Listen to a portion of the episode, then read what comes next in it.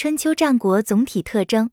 春秋战国时代是我国奴隶制逐步衰落瓦解封建制逐步建立发展的时代这个历史时期的特点是各诸侯国各地区的经济获得了发展各国之间的政治经济的发展也是不平衡的形成了各自的特点和地方性